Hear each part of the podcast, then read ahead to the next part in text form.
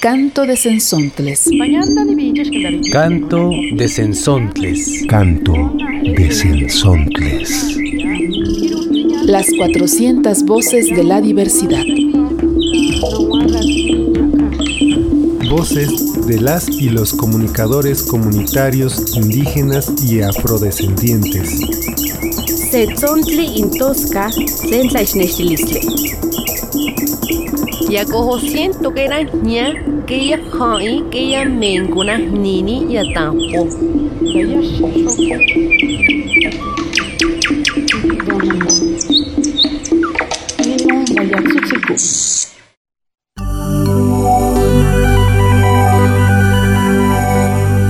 Hola estimados radioescuchas. Nuevamente es un gusto estar con ustedes en esta emisión de Canto de Sensontles. Soy Saraí Rivadeneira de Radio Chinaca. Les saludo desde Chinacapan, Puebla, en este programa de continuidad de la serie dedicada a las y los guardianes y protectores del territorio. Ahora tenemos los testimonios de dos defensores de derechos humanos y culturales de los pueblos originarios. Escucharemos a Abel Barrera, fundador de Tlachinolan, Centro de Derechos Humanos de la Montaña de Guerrero, y Mario Luna, vocero del pueblo de Bicam de la tribu Yaqui en Sonora. Así que presten su atención a esta entrevista que realizó Arturo Espinosa de Boca de Polen. Eh, me encuentro por una parte con Abel Barrera Hernández, quien es fundador del Centro de Derechos Humanos de la Montaña Tlachinolan, quien ha recibido varios premios por su labor en defensa de los derechos humanos. Y también pues mencionar que el Centro de la Montaña de Guerrero Tlachinolan es una organización de la sociedad civil dedicada a la defensa de los derechos humanos que trabaja principalmente con los pueblos indígenas de la Montaña de Guerrero. Y por otro lado tenemos a Mario Luna Romero, quien es vocero de la tribu Yaqui y ha sido secretario de las autoridades tradicionales del poblado de Bicam y representante ante la ONU de este pueblo de Sonora en Bicam. Pues me encuentro con estas dos personalidades defensoras de derechos humanos y de sus propias comunidades. Primeramente, eh, que nos pudieran ustedes dar un contexto del trabajo que realiza cada una de sus organizaciones. Por un lado, eh, lo que ha hecho el pueblo de Bicam, Sonora, para defender su territorio, su cultura, su lengua, y por otro lado, el trabajo que realiza el Centro de la Montaña, Tlachinolan. ¿Quién gusta empezar? Mario. Nada más para, para recordarles pues que el trabajo que se está haciendo acá en la tribu Yaqui pues es un trabajo y una lucha histórica. No es que haya empezado por nuestra participación o, o que alguna organización nos haya invitado, ¿verdad? O, apoyado para continuar con una lucha. El pueblo yaqui pues tiene, desde la llegada de los invasores españoles, pues ha iniciado toda una serie de, de defensa del territorio. Desde entonces hasta la fecha, pues el pueblo yaqui ha mantenido en cierto grado su autonomía, su integridad territorial y de esta manera pues este, cada este, gobierno en turno pues intenta, ¿no? modifica, incluso mejora sus formas de intentar continuar o perpetuar el, el, despojo y la afectación a nuestro territorio. En ese inter es cuando nosotros aparecemos, ¿no? Porque nos toca coyunturalmente puedes ocupar un cargo en la Guardia Tradicional, en la Autoridad Tradicional del Pueblo de Vicam, como secretario. Y tradicionalmente, pues el secretario de la estructura tradicional es el que comunica los, las decisiones de las asambleas hacia las instituciones y hacia, y hacia la ciudadanía, ¿no? Que no es de la tribu. En ese sentido, pues ahí estamos en una coyuntura muy convulsa en la que, pues, se pretende desviar importantes volúmenes de agua del río Yaqui, el río que milenariamente ha alimentado al pueblo y que pues en últimos años, del 2010 a la fecha, pues empezó una construcción lo de un acueducto, de un enorme acueducto de alrededor de 135 kilómetros de largo que intenta precisamente desviar caudales del río Yaqui, ¿no? Mucho antes de que llegue al territorio, interceptar el agua y desviarla, ¿no? Por eso es que, pues, nos tocó ahí y hoy en este momento como vocero del pueblo de Vicam, ¿no? Eh, siempre, pues, por ordenamiento de la autoridad tradicional y también eh, en apego a la resistencia que el mismo pueblo está emprendiendo en acciones ciudadanas, en, marchas, mítines, incluyendo bloqueos carreteros, etcétera, ¿no?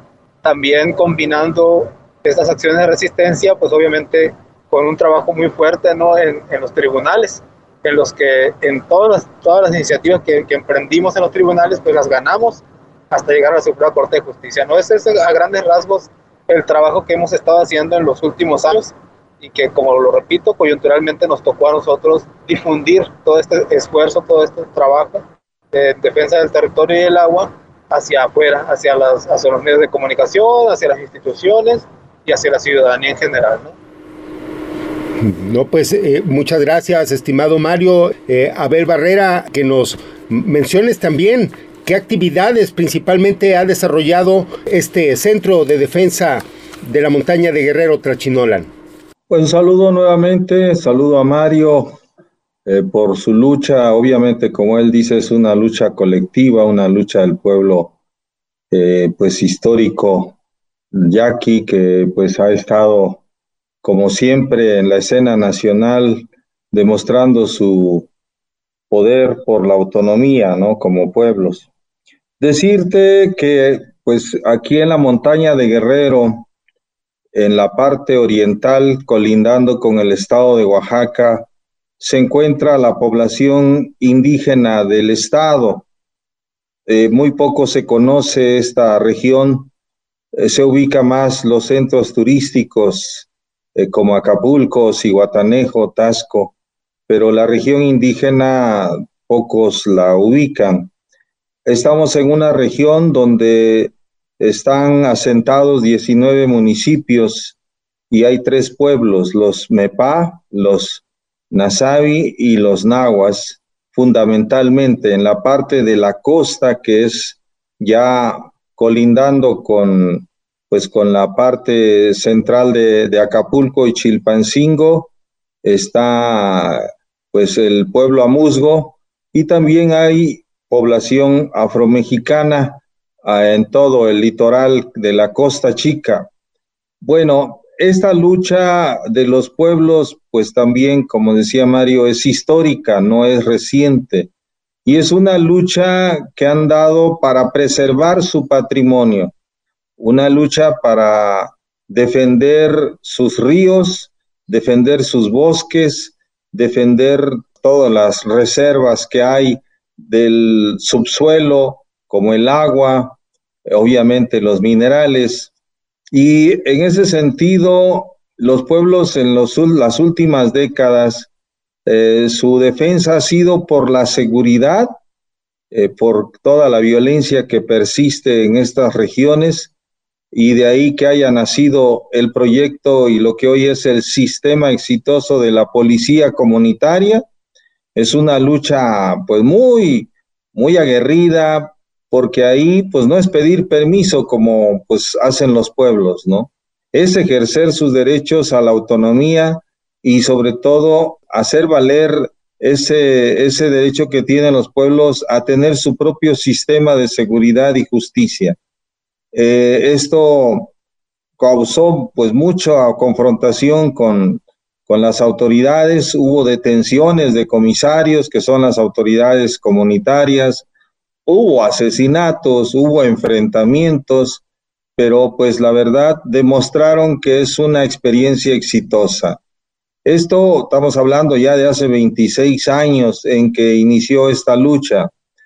Eh, esta lucha por defender el bosque es una lucha histórica también, porque pues esto se ha dado tanto en la Sierra de Guerrero, en la montaña de Guerrero, en la parte central del estado, porque es un, es un recurso estratégico y muy rico y muy diverso que lo han querido solamente explotar los caciques, eh, que lo han querido explotar empresas vinculadas a los caciques y que últimamente en los años recientes pues ha sido también grupos de la delincuencia que acostumbrados a realizar actividades ilícitas eh, también han pues utilizado el negocio de la madera para pues bajar la droga y al mismo tiempo eh, pues apropiarse de este recurso. Entonces, ha sido pues históricas estas luchas. Canto de Sensontles.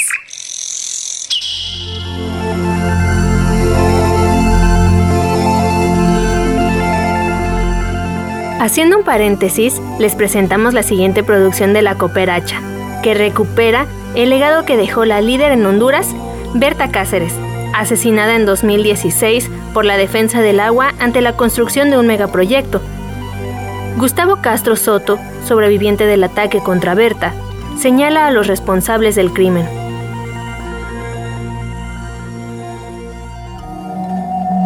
desde nuestros abuelos, así la conocemos ya. La vida es el canto de los pájaros, la lluvia. Y nos interesa hacer la defensa de las aguas. El camino alternativo y de resistencia es proponer. La cooperacha trae. La voz de las resistencias, de la solidaridad y las alternativas desde las comunidades. Así hacemos el canto de Sensontles.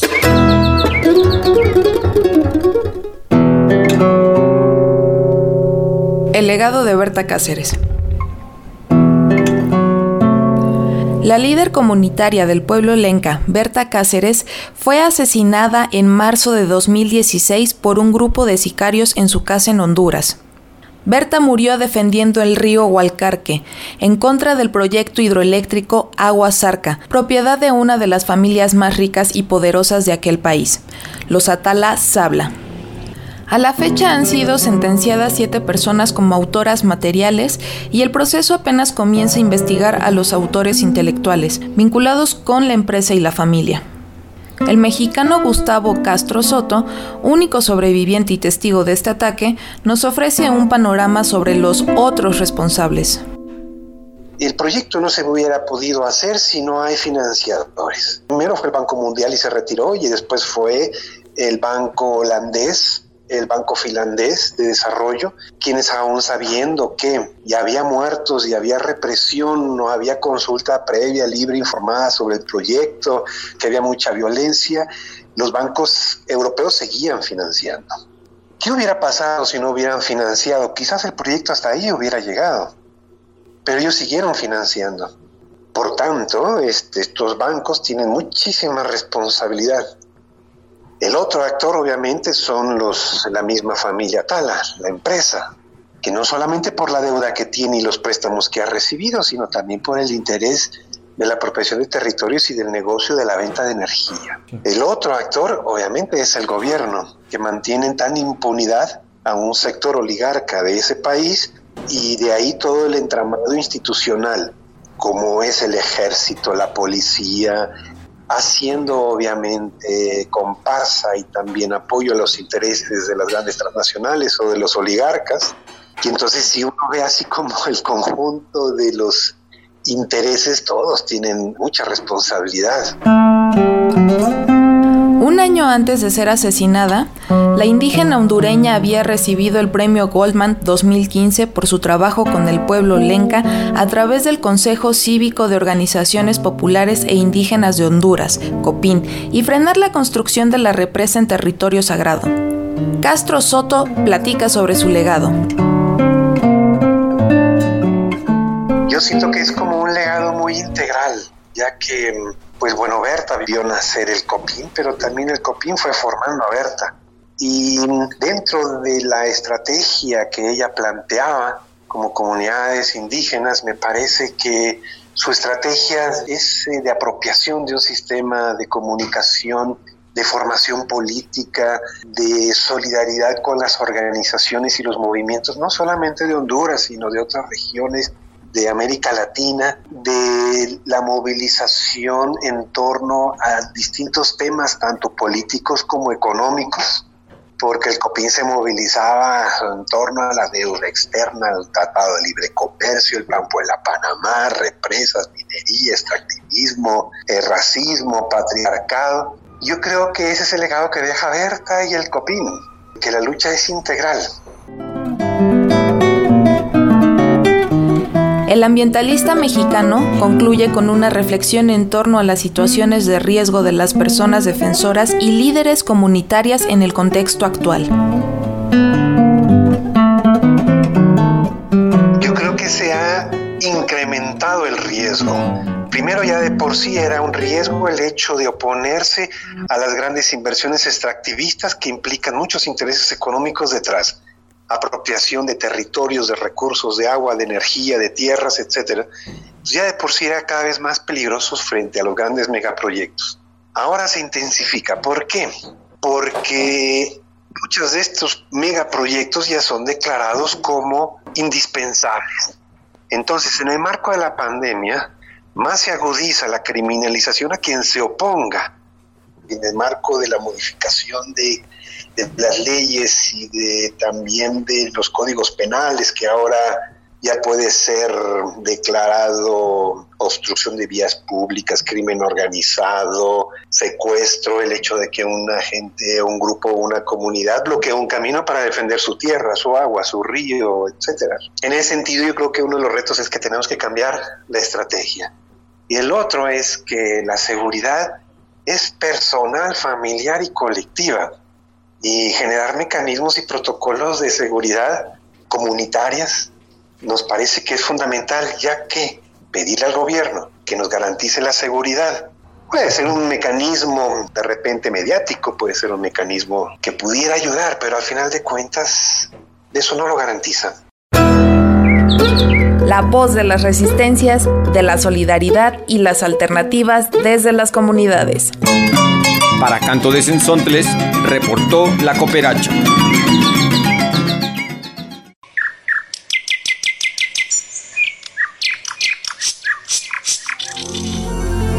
Ahora volvamos con las declaraciones de Mario Luna y Abel Barreda, que nos ofrecen un panorama de lo que sucede entre el norte y el sur de México.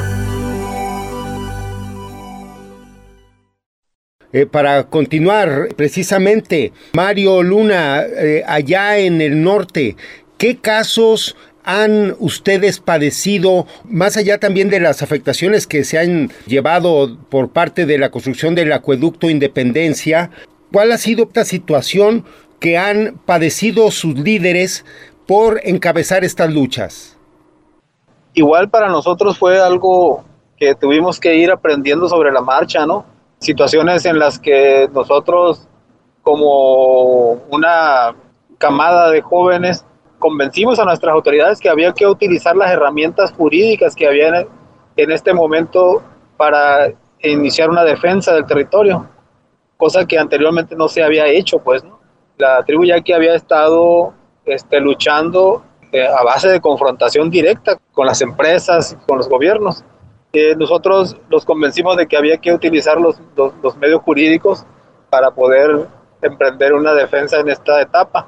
Fue una defensa muy exitosa, quiero decirlo, en cuanto a los triunfos que, que logramos, ¿no? desde los juzgados locales hasta el tribunal colegiado y llegar hasta la Suprema Corte de Justicia de la Nación, en donde nos, nos dan la razón, pues, ¿no? Todo eso nosotros lo, lo, lo documentamos y lo empezamos a exhibir y a, dar a conocer a través de una red de organizaciones no gubernamentales que se aliaron para darle seguimiento precisamente a este proceso de defensa del pueblo yaqui, ¿no? Más de 130 organizaciones no gubernamentales que se conformó en una misión civil de observación, principalmente dio a conocer todo esto, esta metodología, ¿no? De cómo simular una consulta, de simular una atención al pueblo yaqui con la pretensión de cumplir como si fuera un trámite, ¿no? Cualquiera, como pues, para cumplir, cumplir un requisito cualquiera y, ratificar el despojo, pues, ¿no? Eso no lo permitimos porque empezamos a accionar también con protestas, ¿verdad? Con protestas y pues eso eh, incomodó bastante a los dueños del, del, dinero en, México, ¿no? A los, a los poderosos, que finalmente encontraron la forma de, de desactivarnos y nos giraron órdenes de aprehensión a los principales voceros, a los dos principales voceros y a dos activistas más, ¿verdad? Bueno, giraron órdenes de aprehensión acusándonos de, de secuestro, ¿no? Incluso. Eh, a raíz de esa orden de aprehensión, pues este, dos, yo y Fernando Jiménez, pues estuvimos este, prisioneros, ¿verdad? Sin tener, sin haber cometido delito alguno, este, tuvimos que pagar con cárcel pues esta osadía, ¿no? De, de ejercer nuestros derechos. Y esto pues eh, sirve, sirve como muestra y sirve como ejemplo de lo que son capaces los poderosos contra los pueblos que, que, se, que se, rebelan ¿no? y que están eh, ejerciendo su derecho pues constitucional y, y, y, los que están plasmados en los tratados nacionales e internacionales. Entonces, todo eso que, está, que está pasando y que está comentando los compañeros, pues es exactamente también el mismo guion, el mismo libreto que están aplicando en todas las áreas donde los pueblos están este, resistiendo al despojo, ¿no? En general y a grandes rasgos esto es lo que también podemos compartir con todos ustedes teniendo este panorama sombrío de lo que ha pasado en América Latina, como en el caso de ustedes por la defensa del agua, como el caso de Berta Cáceres allá en Honduras. Por eso es también la importancia de la creación de estos organismos de defensa de derechos humanos que acompañen los casos, cosa que ha hecho también el Centro de Derechos Humanos Tlachinolan. Bueno, pues eh, con ese punto creo que es importante resaltar que los pueblos indígenas de América, aparte de dar la pelea en los territorios eh, que pues son ancestrales, que ellos han mm, habitado y que ellos han defendido, eh, sin embargo sabemos que existen en varios gobiernos estas políticas eh, extractivistas. Hay un modelo extractivista en América Latina que pues sigue siendo muy agresivo para las comunidades. Y junto con esta, este modelo extractivista, también pues eh, el actor armado de la delincuencia se ha, ha sido ahora como el principal personaje o personajes en plural que ha utilizado los grupos de poder como para encargarse de hacer la guerra sucia contra los pueblos indígenas, para causar terror, para desplazar a la población, para amedrentar a los líderes y también desaparecerlos, asesinarlos, y obviamente también en, en regiones donde hay mucha pues efervescencia social y defensa de los pueblos, pues eh, crear estos grupos de paramilitares que son los que se encargan de, pues de, debilitar las resistencias. Y es algo muy grave que pasa pues en Brasil, eh, pues sobre todo con los pueblos indígenas de la selva que eh, han, han, han, enfrentado pues estas políticas de arrasamiento, de aniquilamiento y que han resistido y que pues es algo que en verdad tenemos que solidarizarnos, hermanarnos. Eh, la exrelatora de pueblos indígenas de la ONU, Victoria Tauli, eh, formó hace un año y medio una organización precisamente para um, eh, enlazar las luchas. Y dentro de América está Brasil, Colombia y México en estas luchas.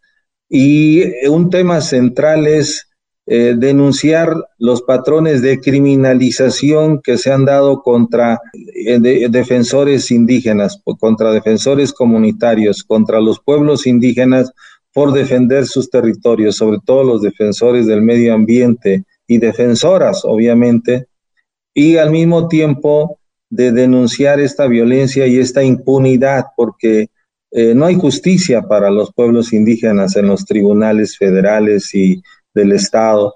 Y, ahí estamos nosotros eh, en esta eh, nueva figura que se ha creado de lo que es la iniciativa global contra la criminalización y la impunidad de los pueblos indígenas y creo que es muy importante resaltarlo para poder aglutinar estos movimientos y estas luchas y poder también eh, hacer eco de manera internacional en la ONU y en otros espacios para que se escuche eh, este reclamo y esta exigencia de justicia de los pueblos indígenas.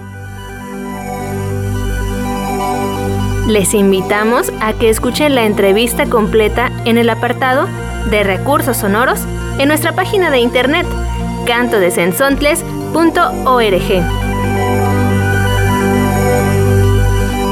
El 28 de abril del 2021, en Colombia estalla un paro nacional que moviliza a miles de personas en todo el país. Y la respuesta del gobierno ha sido la represión con muchísima violencia. Los pueblos indígenas de Colombia también se movilizan con la Guardia Indígena, llevando a tiempo presente un sistema milenario de armonización, defensa de derechos humanos y justicia. Noelia Campo, consejera del CRIC, nos platica sobre el paro y la Guardia Indígena. Escuchemos este trabajo de Ojo de Agua Comunicación. En Colombia, el 28 de abril estalla el paro nacional.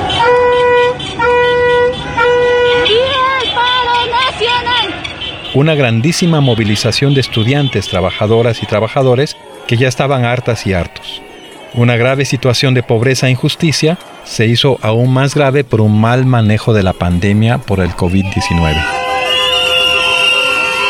Y para colmo, el gobierno y su presidente actual Iván Duque, muy cercano al anterior presidente Álvaro Uribe, deciden darle una fuertísima alza a los impuestos, afectando principalmente a las personas que menos tienen.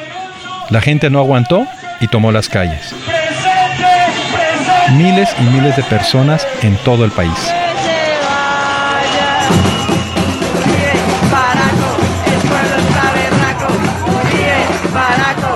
¿Cuál fue la respuesta del gobierno? ¡Ojo, compañeros, agáchense! Nos están atacando en frente al conjunto. No,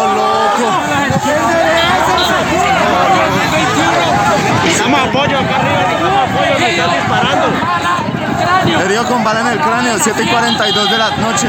A la fecha de grabar este reporte, el 10 de mayo, se han reportado 39 personas asesinadas, decenas de personas desaparecidas y cientos de personas heridas.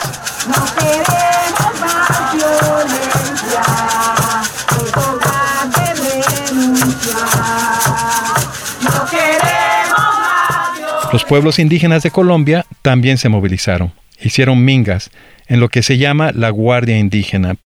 Escuchemos unas palabras de Noelia Campo, consejera del Consejo Regional Indígena del Cauca, CRIC. Llevamos ya 12 días eh, de habernos sumado, digamos, al paro nacional, pues en la exigencia de las diferentes reformas, pues que ha ido implementando el gobierno nacional y esa es la lucha que estamos dando y en vez de dar una solución en el tema social, pues a, la respuesta ha sido el trato militar, el trato de guerra. Ya hay más de 39 asesinados jóvenes de la ciudad de Cali. Y pues ayer también tenemos a nuestros compañeros y compañeras que fueron heridos y eso es la respuesta que da el gobierno nacional, queriendo apagar la palabra y la voz de cada una de nuestras compañeras y compañeros que alzamos eh, la voz de resistencia y pues hemos dicho que nosotros no, no nos van a, digamos, a asustar, a amedrentar, pueden venir balas, pueden asesinar compañeras, pero pues la fuerza del pueblo continúa, por eso así como nuestros ancestros dejaron el legado, el camino de resistencia y hoy eh, las nuevas generaciones seguimos caminando las huellas. Por eso hoy hemos dicho que seguimos firmes también como movimiento indígena, como Minga indígena a nivel nacional a este gran paro nacional.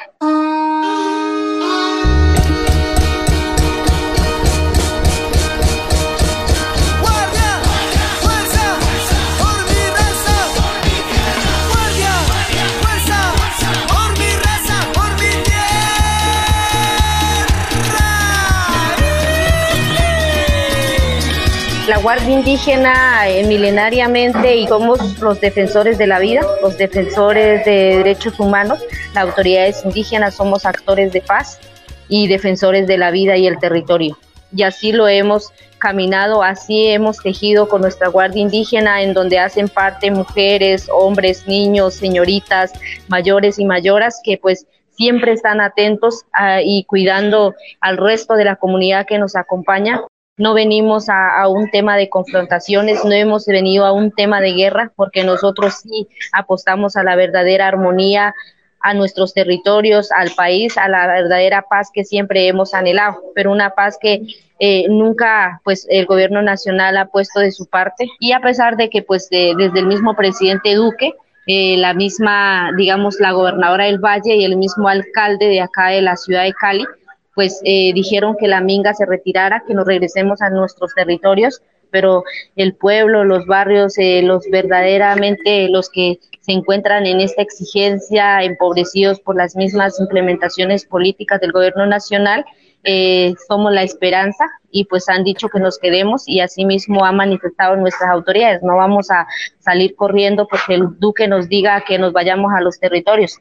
Nosotros somos eh, autónomos y desde el gobierno propio y la orientación de nuestras autoridades nos quedaremos acá el tiempo que sea necesario haciendo el acompañamiento haciendo el apoyo y la intermediación como lo hemos venido haciendo como defensores y defensoras de la vida eh, de cada uno de nuestros compañeros que se encuentran en las calles resistiendo.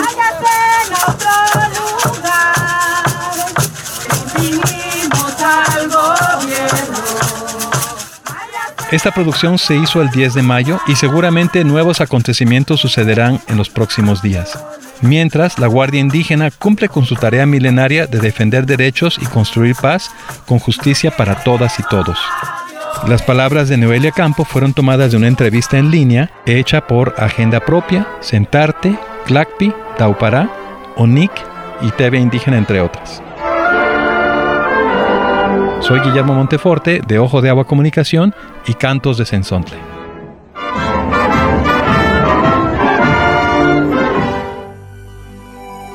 Les invitamos a que vean y compartan el documental Los Guardianes de los Cenotes. Se acaba de estrenar y denuncia las afectaciones al agua que está siendo contaminada por las granjas porcícolas y cómo el trabajo comunitario frena los modelos industriales que atentan contra la vida. Búsquenlo en YouTube, Los Guardianes de los Cenotes. Nuevamente nuestro tiempo ha concluido, pero les invitamos a que se comuniquen al correo electrónico contacto arroba cantodesensontles.org. Súmate a este canto. Gracias.